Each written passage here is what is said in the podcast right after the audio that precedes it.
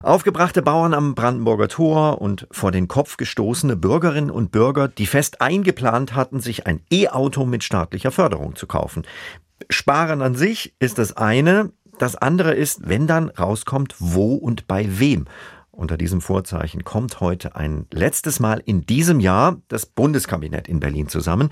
Kanzler Scholz kann wegen seiner Corona-Erkrankung nicht dabei sein, aber ein wenig scheint es so, als wäre das ja fast egal, denn es macht doch eh jeder, was er will. Oder täuscht das?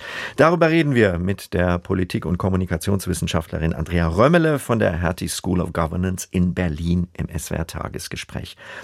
Frau Römmele, diese Weihnachtspause, die scheint irgendwie dringend nötig. Würden Sie sagen, was wir da in den letzten Tagen erlebt haben, das sind die Nachwehen des Haushaltsdramas oder ist das alles noch lange nicht vorbei? Ähm, beides. Es sind die Nachwehen des Haushaltsdramas und es ist auch alles noch lange nicht vorbei.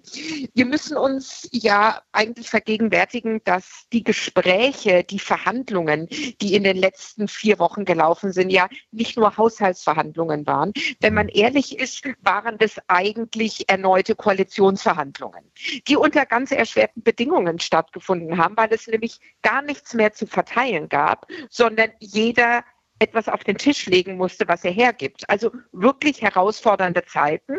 Wenn man sich dann noch vergegenwärtigt, dass wir drei Parteien am Tisch sitzen haben, die auch alle herausfordernde Wahlkämpfe, Umfragewerte vor der Brust haben, waren das keine einfachen Verhandlungen und die Hoffnung, dass es im nächsten Jahr besser wird, weiß ich nicht, ob man die haben kann. Stichwort Koalitionsverhandlungen. Wenn es äh, Koalitionsverhandlungen gewesen wären, dann müssten jetzt die Parteimitglieder über die Ergebnisse abstimmen. Und da kommt es einem so vor, als seien selbst bei den Abgeordneten der Ampelkoalition nicht alle so wirklich überzeugt vom Haushaltskompromiss. Wie viel Sprengkraft steckt in dieser neuen Uneinigkeit? In der neuen alten Uneinigkeit ja, steckt, natürlich, ja. Ja, steckt natürlich viel Sprengkraft. Aber ich würde mal sagen, zu diesem neuen Kompromiss, den die Ampel ausgehandelt hat. Und ich glaube, das muss man jetzt schon auch nochmal unterstreichen, dass Politik eben auch Kompromiss ist, steckt auch deswegen so viel Sprengkraft, weil dieser Kompromiss kommunikativ begleitet werden muss. Ein Bundeskanzler kann sich eben nicht hinstellen und sagen, für sie wird sich nichts ändern oder so gut wie nichts ändern. Mit sie meint er die Bürgerinnen und Bürger, mhm. sondern genau das kommt ja auf uns alle zu und das muss endlich auch mal ausgesprochen werden, dass die große Transformation, die wir jetzt ähm, in den nächsten Jahren vor uns haben, die braucht natürlich oder wird natürlich Zumutungen für die Bürgerinnen und Bürger mit sich bringen.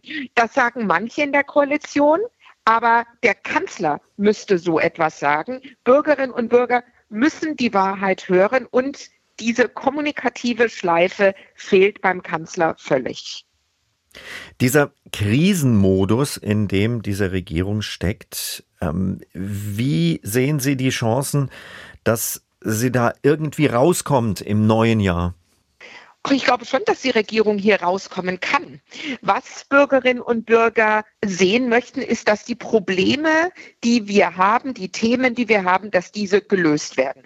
In der Wahlforschung sprechen wir hier von der wahrgenommenen Problemlösungskompetenz. Mhm. Wenn das bei Bürgerinnen und Bürgern ankommt, hat die Koalition durchaus eine Chance, hier vielleicht nächstes Jahr vor Weihnachten deutlich besser dazustehen, aber die Themen müssen angegangen, umgesetzt und gelöst werden.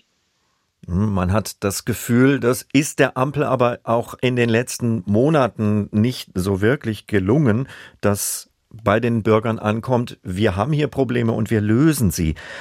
Stichwort Kommunikation nach außen. Aber ein Problem scheint doch auch zu sein, dass äh, oft die eigenen Leute überrascht sind von dem, was die Regierung tut. Woran liegt das? Da würde ich ein kleines Stück widersprechen, zumindest mal zum ersten Teil Ihrer, Ihrer Frage oder Ihrer mhm. Aussage. Wir haben jetzt gute zwei Jahre Ampelkoalition und das erste Jahr war eine fulminante Krise, nämlich mhm. der Angriffskrieg Russlands auf die Ukraine.